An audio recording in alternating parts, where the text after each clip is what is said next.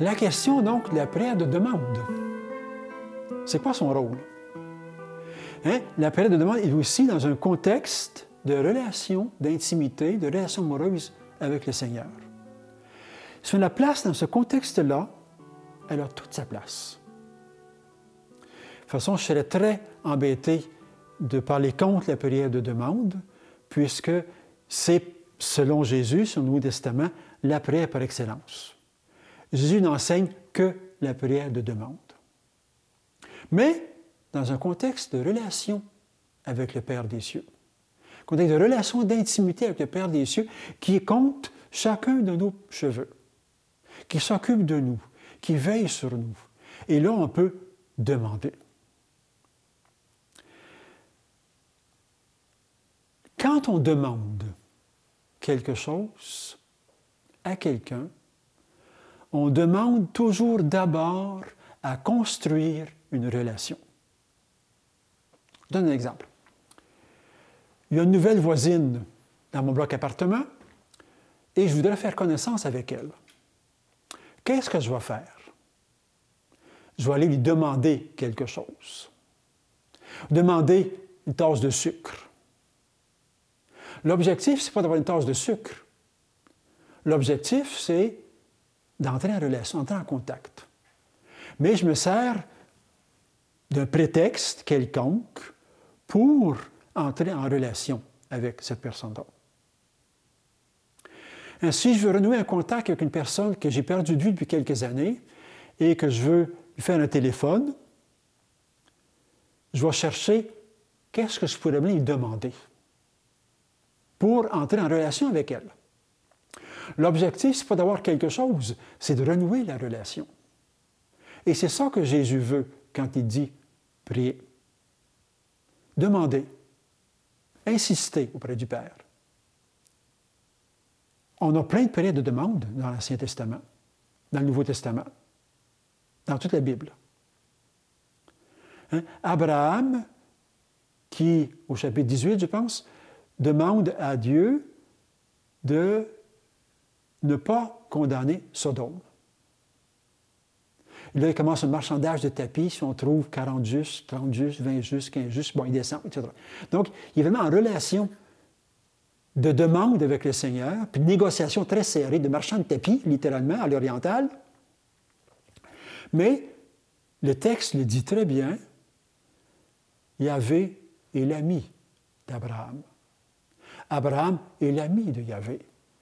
Donc, dans ce contexte-là d'amitié, d'intimité, on peut demander n'importe quoi. Et parfois d'accepter de ne pas être exaucé. Hein, on sait qu'Abraham ne réussit pas à convaincre Dieu de ne pas détruire la ville, parce que ça ne marchera pas. Il n'y a pas de juste dans la ville. Donc, la prière de demande a toute sa place dans le christianisme, place centrale même, mais dans un contexte de relation amoureuse avec le Père, de confiance avec lui, et non pas de commerce ou signature de contrat ou négociation syndicale. Relation amoureuse. Et je pense que dans la tête de Jésus, la prière de demande avait tellement d'importance pour une raison très précise. C'est qu'on ne demande pas à l'énergie cosmique en général, ou à l'être suprême en haut quelque part très loin, qui ne s'occupe pas de nous autres. Ça ne donne de demander, il ne nous entend pas de toute façon.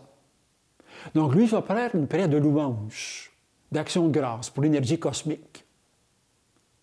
La prière de demande va être uniquement pour un Père, un être en qui j'ai confiance, un être en qui je suis en relation d'intimité et que je sais qu'il va m'écouter.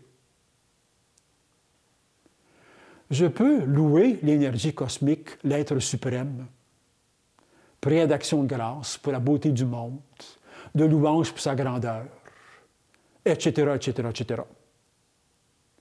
Je ne demanderai rien parce qu'il n'y a pas cette attention personnelle pour chacun d'entre nous. Pour chacun et chacune de nos personnes, le Père veille. Et là, je peux entrer dans une relation de demande, d'intimité avec lui. Et la demande, toujours, est un véhicule, est un moyen pour entrer en relation avec lui, et établir une relation amoureuse avec le Seigneur. Demander une tasse de sucre, c'est demander d'abord une relation. Dernier exemple, un petit bambin qui demande à sa maman d'attacher ses bottines. Donc, dans le fond, il pourrait les attacher par lui-même. Qu'est-ce qu'il demande au fond? Un peu d'attention, un peu d'amour. Il demande à ce que sa maman s'occupe de lui, même si les bottines, il pourrait les attacher. Mais c'est pas ça qu'il veut. Il demande de l'attention. Et c'est ça qui est essentiel. Quand je m'adresse à Dieu le Père pour lui demander n'importe quoi, peu importe quoi, je veux d'abord renouer cette relation d'intimité entre lui et moi.